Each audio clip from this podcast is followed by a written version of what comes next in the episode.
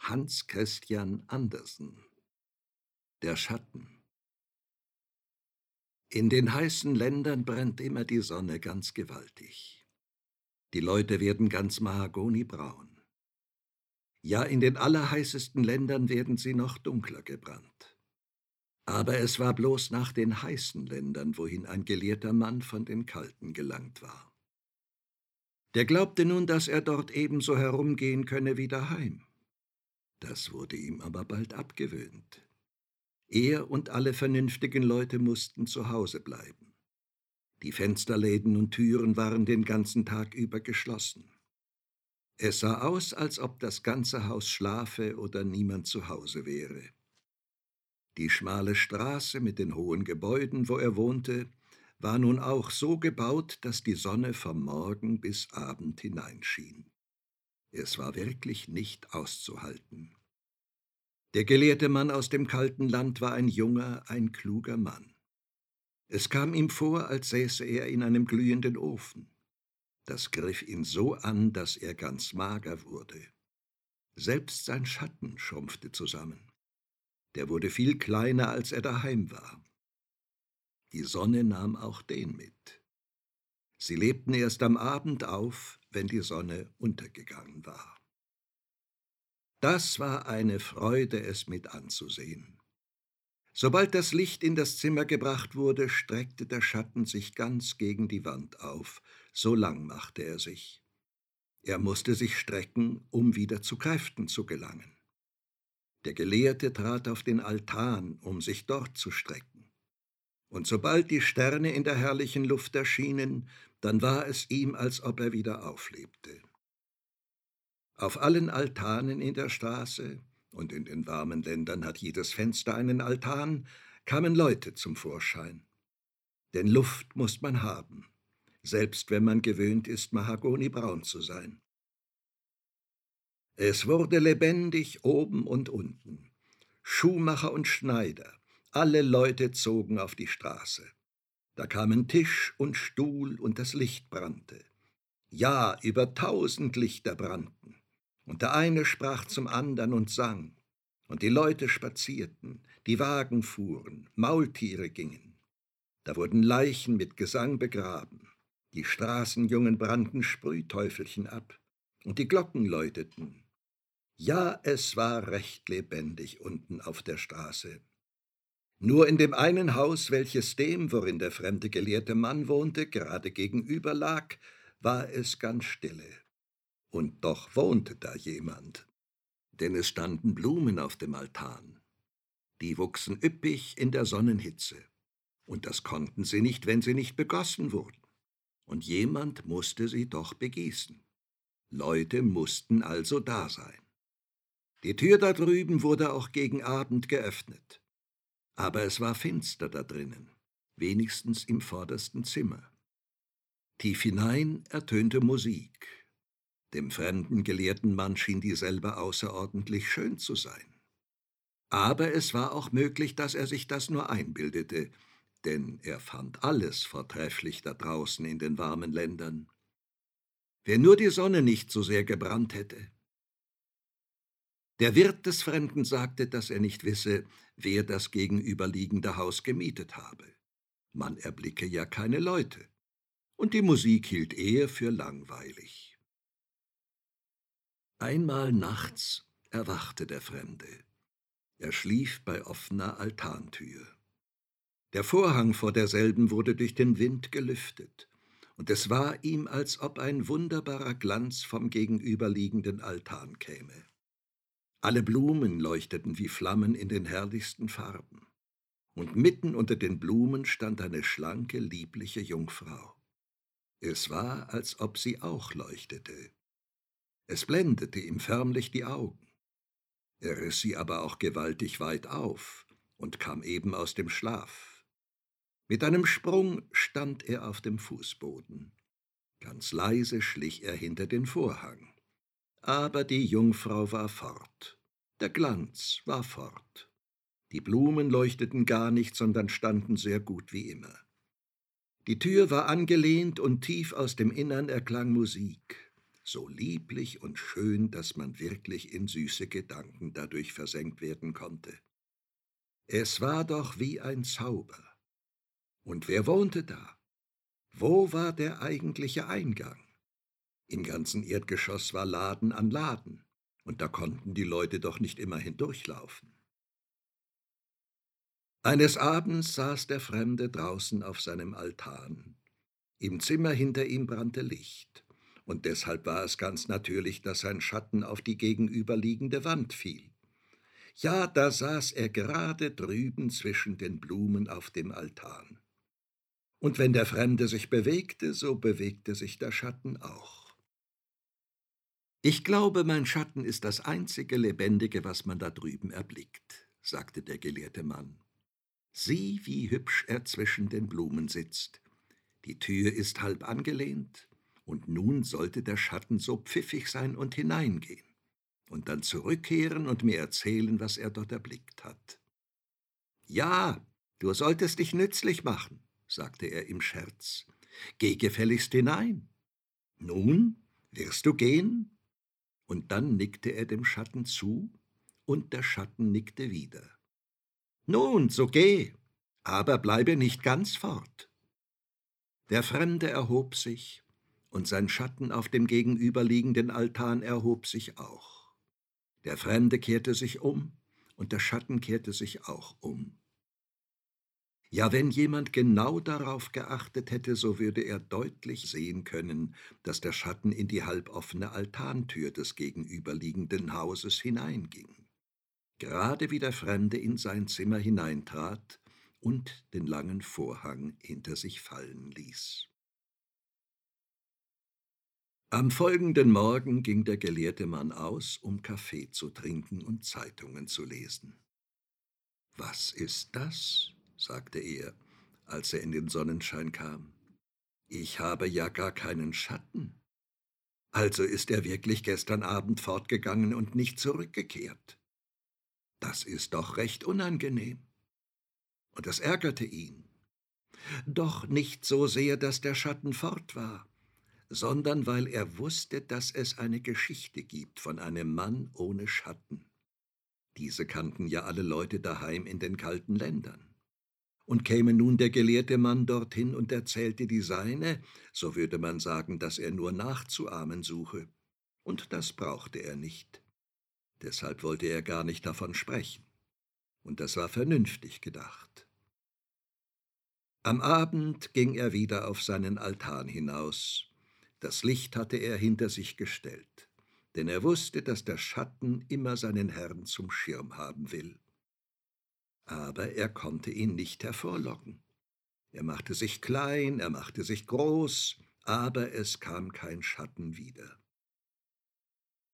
Ärgerlich war es. Aber in den warmen Ländern wächst alles geschwind, und nach Verlauf von acht Tagen bemerkte er zu seinem großen Vergnügen, dass ihm ein neuer Schatten von den Beinen auswuchs, sobald er in den Sonnenschein kam. Die Wurzel musste sitzen geblieben sein. Nach drei Wochen hatte er einen ganz leidlichen Schatten, der, als er sich heim nach den nördlichen Ländern begab, auf der Reise mehr und mehr wuchs so dass er zuletzt so lang und so groß war, dass es an der Hälfte genug gewesen wäre. So kam der gelehrte Mann nach Hause, und er schrieb Bücher über das, was wahr ist in der Welt, und über das, was gut und was schön ist. Und so verstrichen Tage und Jahre. Es vergingen viele Jahre. Da sitzt er eines Abends in seinem Zimmer und da klopft es ganz sacht an die Tür. Herein, sagte er, aber es kommt niemand.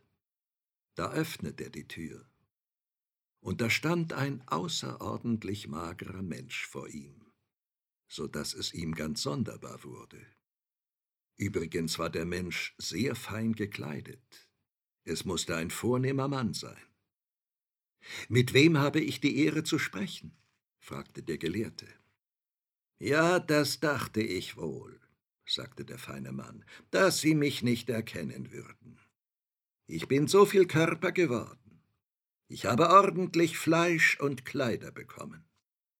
Sie haben wohl nie daran gedacht, mich in solchem Wohlstand zu erblicken. Kennen Sie Ihren alten Schatten nicht? Ja, Sie haben sicher nicht geglaubt, dass ich je wiederkommen würde. Mir ist es außerordentlich wohl ergangen, seitdem ich das letzte Mal bei Ihnen war. Ich bin in jeder Hinsicht sehr vermögend geworden. Wenn ich mich vom Dienst freikaufen will, so kann ich es. Dabei klapperte er mit einem ganzen Bund kostbarer Petschafte, die an der Uhr hingen, und er steckte seine Hand in die dicke goldene Kette, die er um den Hals trug. Wie blitzten alle Finger von Diamantringen, und das war alles echt.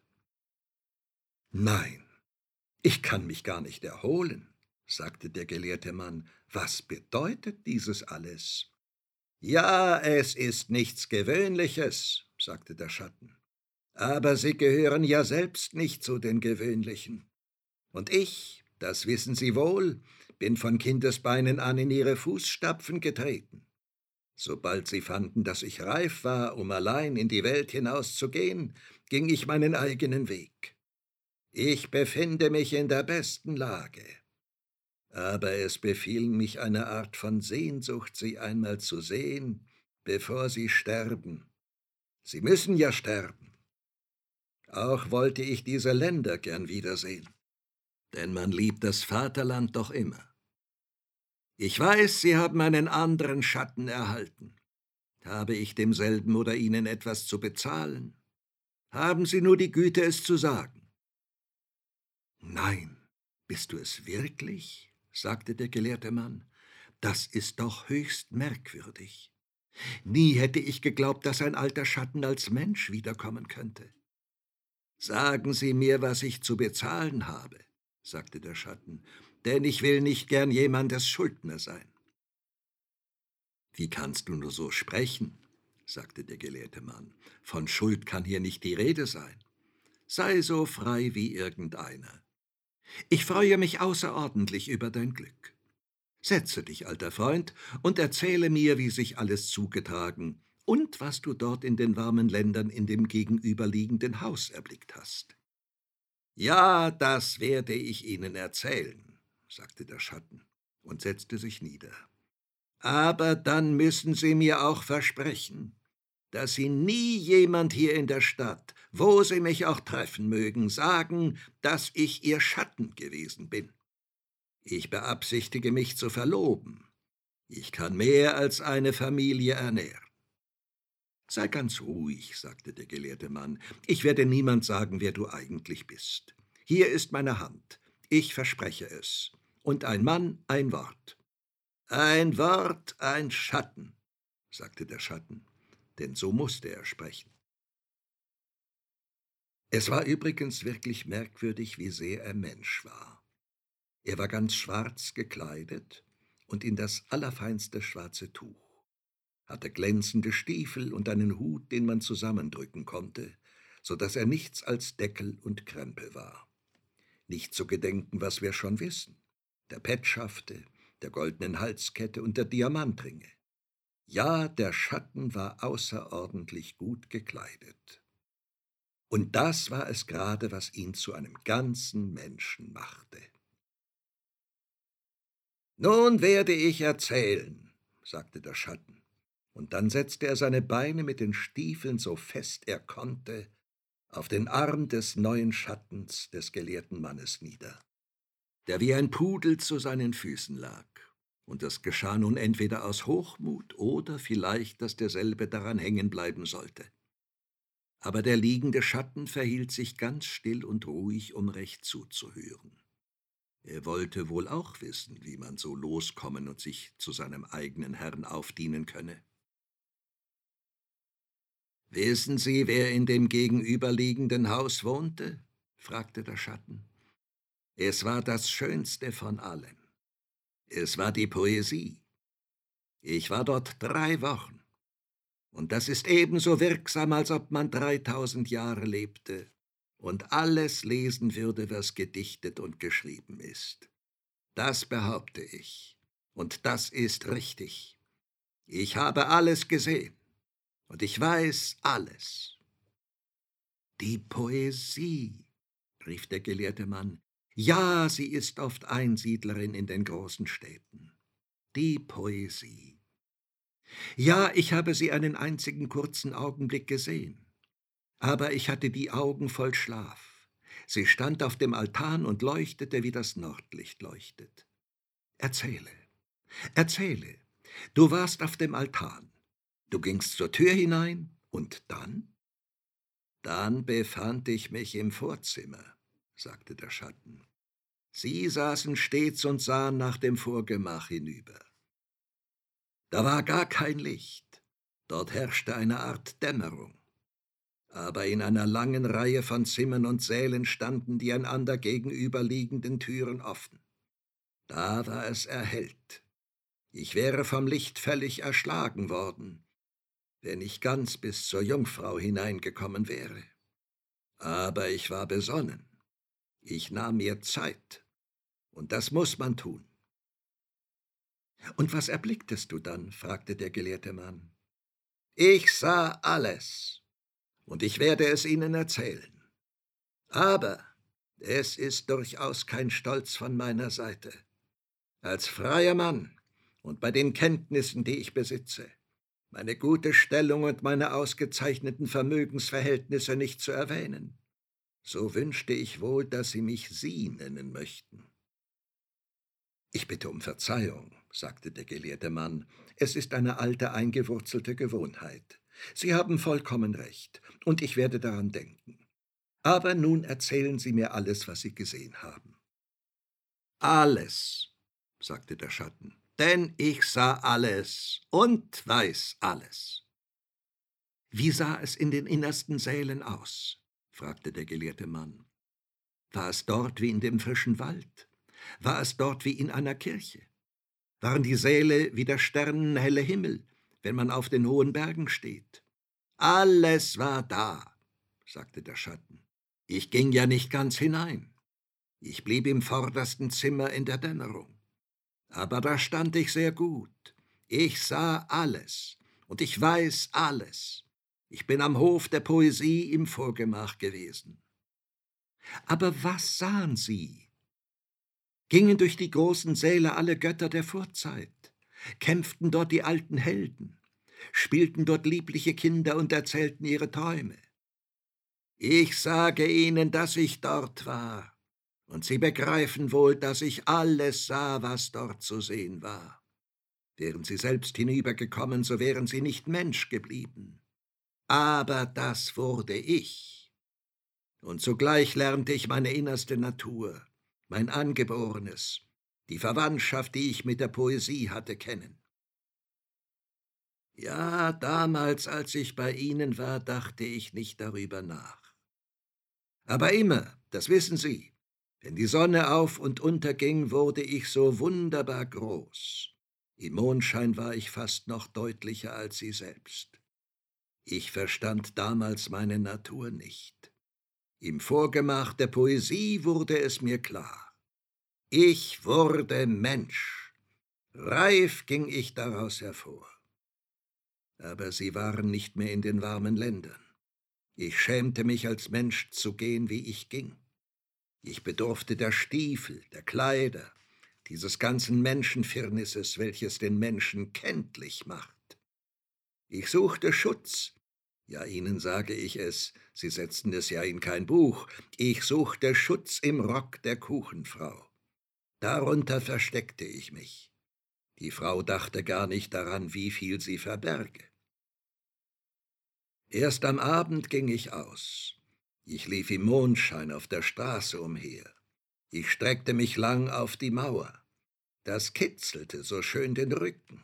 Ich lief hinauf und hinab, schaute durch die höchsten Fenster in die Säle und aufs Dach. Ich sah hin, wohin niemand sehen konnte, und ich erblickte, was kein anderer sah, was niemand sehen sollte. Es ist im Grunde eine böse Welt. Ich möchte nicht Mensch sein, wenn es nicht einmal angenommen wäre, dass es etwas bedeute, es zu sein. Ich sah das Allerunglaublichste bei den Frauen, bei den Männern, bei den Eltern und bei den unvergleichlich lieben Kindern. Ich sah, sagte der Schatten, was kein Mensch wissen sollte, was sie aber alle so gern wissen möchten, das Böse bei den Nachbarn. Hätte ich eine Zeitung geschrieben, die wäre gelesen worden. Aber ich schrieb gerade an die Personen selbst, und es entstand Schrecken in allen Städten, in die ich kam. Sie wurden bange für mich, und sie hatten mich außerordentlich lieb. Die Lehrer machten mich zum Lehrer, die Schneider gaben mir neue Kleider. Ich bin gut versorgt, der Münzmeister schlug Münzen für mich, und die Frauen sagten, ich sei schön. So wurde ich der Mann, der ich bin. Und nun sag ich Ihnen Lebewohl, hier ist meine Karte. Ich wohne auf der Sonnenseite und bin bei Regenwetter immer zu Hause. Damit ging der Schatten. Das war doch merkwürdig, sagte der gelehrte Mann. Es verstrichen Jahr und Tag. Dann kam der Schatten wieder. Wie geht es? fragte er. Ach, sagte der gelehrte Mann, ich schreibe über das Wahre und das Gute und das Schöne. Aber niemand mag dergleichen hören. Ich bin ganz verzweifelt, denn ich nehme mir das so zu Herzen. Das tue ich nicht, sagte der Schatten. Ich werde fett. Und das muss man zu werden trachten. Ja, Sie verstehen sich nicht auf die Welt. Sie werden krank dabei. Sie müssen reisen. Ich mache im Sommer eine Reise. Wollen Sie mitkommen? Ich möchte wohl einen Reisekameraden haben. Wollen Sie als Schatten mitreisen? Es wird mir sehr viel Vergnügen machen, Sie mitzunehmen. Ich bezahle die Reise. Das geht zu weit, sagte der gelehrte Mann. Das ist gerade wie man es nimmt, sagte der Schatten. Eine Reise wird Ihnen außerordentlich wohltun. Wollen Sie mein Schatten sein? So sollen Sie auf der Reise alles frei haben. Das ist zu toll, sagte der gelehrte Mann. Aber die Welt ist nun so, sagte der Schatten, und so bleibt sie auch. Und dann ging der Schatten. Dem gelehrten Mann ging es gar nicht gut. Sorgen und Plagen verfolgten ihn. Und was er über das Wahre und das Gute und das Schöne sagte, das war für die meisten gerade wie die Rosen für eine Kuh. Er wurde zuletzt krank. Sie sehen wirklich wie ein Schatten aus, sagten die Leute zu ihm, und es schauderte den gelehrten Mann, wenn er darüber nachdachte. Sie müssen in ein Bad reisen, sagte der Schatten, der ihn zu besuchen kam. Da hilft nichts weiter. Ich will Sie aus alter Bekanntschaft mitnehmen. Ich bezahle die Reise. Und Sie machen die Beschreibung und belustigen mich ein wenig unterwegs. Ich will nach einem Bad. Mein Bart wächst nicht hervor, wie er sollte. Das ist auch eine Krankheit. Und einen Bart muss man haben. Seien Sie nun vernünftig und nehmen Sie mein Anerbieten an. Wir reisen ja wie Kameraden. Und dann reisten sie. Der Schatten war Herr und der Herr war Schatten. Sie fuhren miteinander, sie ritten und gingen zusammen Seite an Seite, vor und hintereinander, je nachdem wie die Sonne stand. Der Schatten wusste sich immer auf dem Herrenplatz zu halten und das fiel dem gelehrten Mann nicht weiter auf. Er war sehr gutmütig und sehr sanft und freundlich. Und da sagte er eines Tages zu dem Schatten, da wir nun Reisekameraden geworden sind und wir zugleich von der Kindheit an zusammen aufgewachsen sind, wollen wir da nicht Brüderschaft trinken? Das ist doch weit traulicher. Sie sagen da etwas, sagte der Schatten, welcher ja nun der eigentliche Herr war, das ist recht gerade heraus und wohl gemeint gesprochen. Sie als gelehrter Mann wissen sicher, wie sonderbar die Natur ist. Manche Menschen können es nicht ertragen, graues Papier anzufassen. dann wird ihnen unwohl. Andern geht es durch alle Glieder, wenn man mit einem Nagel gegen eine Glasscheibe reibt. Ich habe ein ebensolches Gefühl, wenn ich höre, dass Sie du zu mir sagen. Ich fühle mich gleichsam zu Boden gedrückt, wie in meiner ersten Stellung bei Ihnen.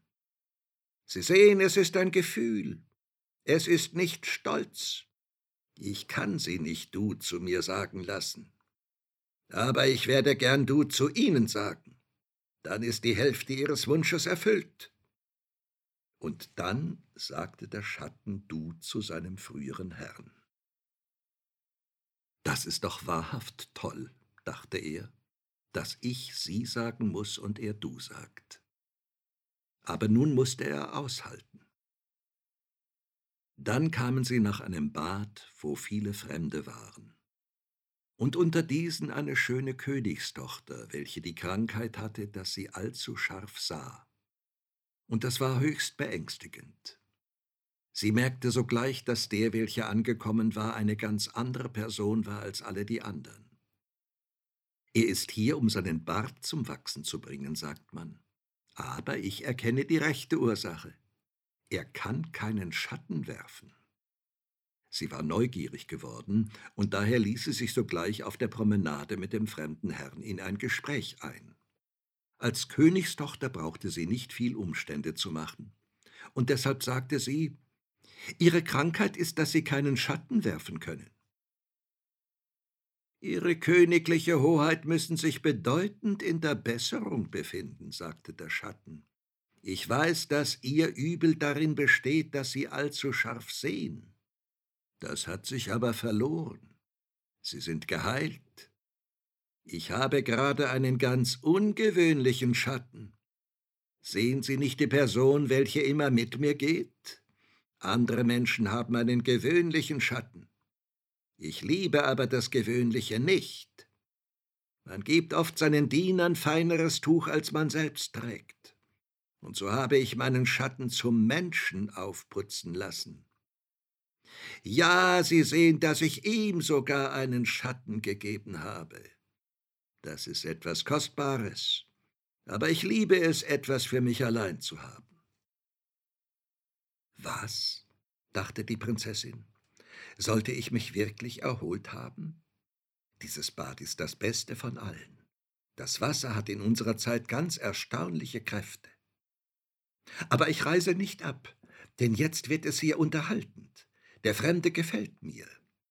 Wenn nur sein Bart nicht wächst, denn sonst reißt er ab. Am Abend in dem großen Ballsaal tanzten die Königstochter und der Schatten. Sie war leicht, aber er war noch leichter. Einen solchen Tänzer hatte sie noch nie gehabt. Sie sagte ihm, aus welchem Land sie sei.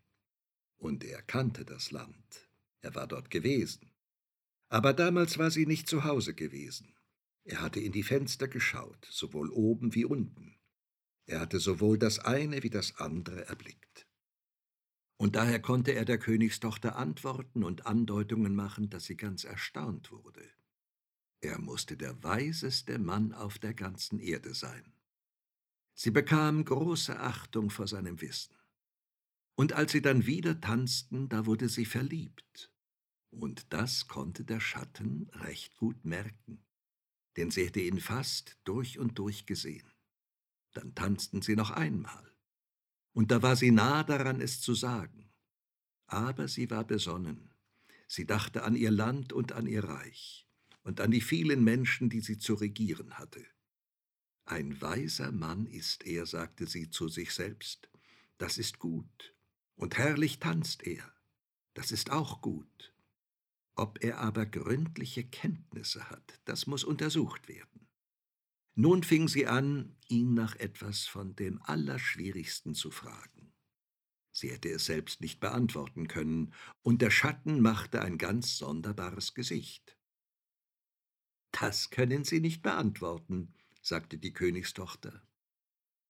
Es gehört zu meiner Schulgelehrsamkeit, sagte der Schatten.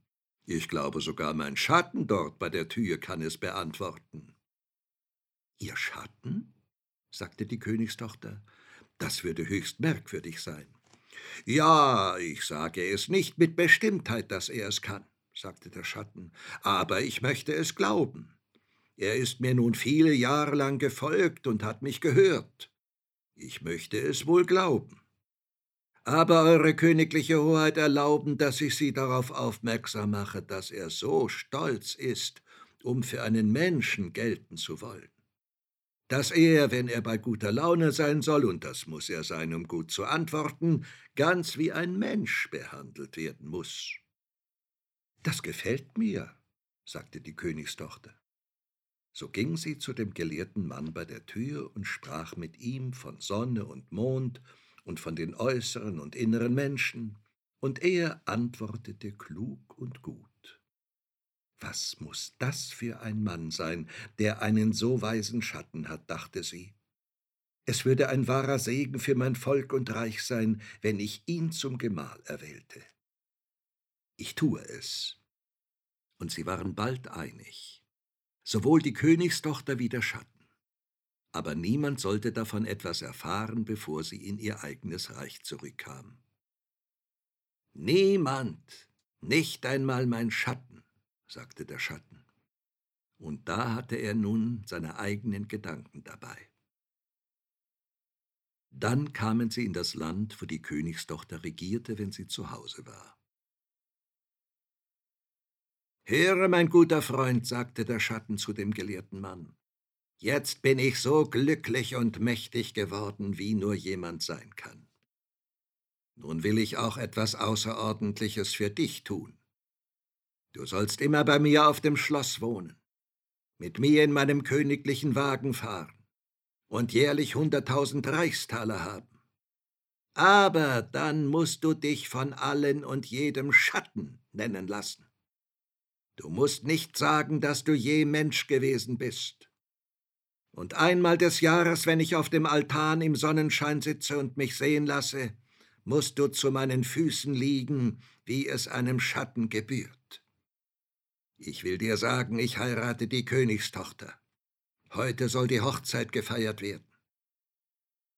Nein, das ist doch zu toll, sagte der gelehrte Mann. Das will ich nicht. Das tue ich nicht. Das heißt das ganze Land betrügen und die Königstochter dazu. Ich sage alles, dass ich ein Mensch bin und dass du ein Schatten bist. Du bist nur angekleidet. Das glaubt niemand, sagte der Schatten. Sei vernünftig, oder ich rufe die Wache. Ich gehe gerade zur Königstochter, sagte der gelehrte Mann.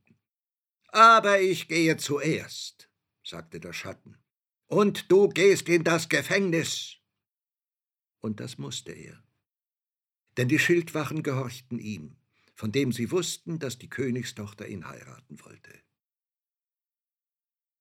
Du bebst, sagte die Königstochter, als der Schatten zu ihr hereinkam. Ist etwas vorgefallen? Du musst heute Abend nicht krank werden, jetzt wo wir Hochzeit halten wollen. Ich habe das Greulichste erlebt, was man erleben kann, sagte der Schatten. Denke dir, ja, solch ein armes Schattengehirn kann nicht viel aushalten. Denke dir, mein Schatten ist verrückt geworden. Er glaubt, er wäre ein Mensch. Und dass ich, denke nur, dass, dass ich sein Schatten wäre. Das ist doch fürchterlich, sagte die Prinzessin. Er ist doch eingesperrt? Das ist er. Ich fürchte, er wird sich nie wieder erholen. Der arme Schatten, sagte die Prinzessin. Er ist sehr unglücklich.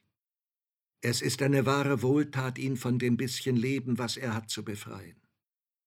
Und wenn ich recht darüber nachdenke, so glaube ich, es wird notwendig sein, dass man es in aller Stille mit ihm abmacht. Das ist freilich hart, sagte der Schatten, denn er war ein treuer Diener. Und dann tat er, als ob er seufzte. Sie sind ein edler Mann, sagte die Königstochter.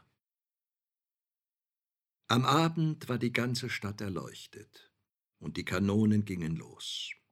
und die Soldaten präsentierten das Gewehr. Das war eine Hochzeit. Die Königstochter und der Schatten traten auf den Altan hinaus, um sich sehen zu lassen und noch einmal ein Hurra zu bekommen.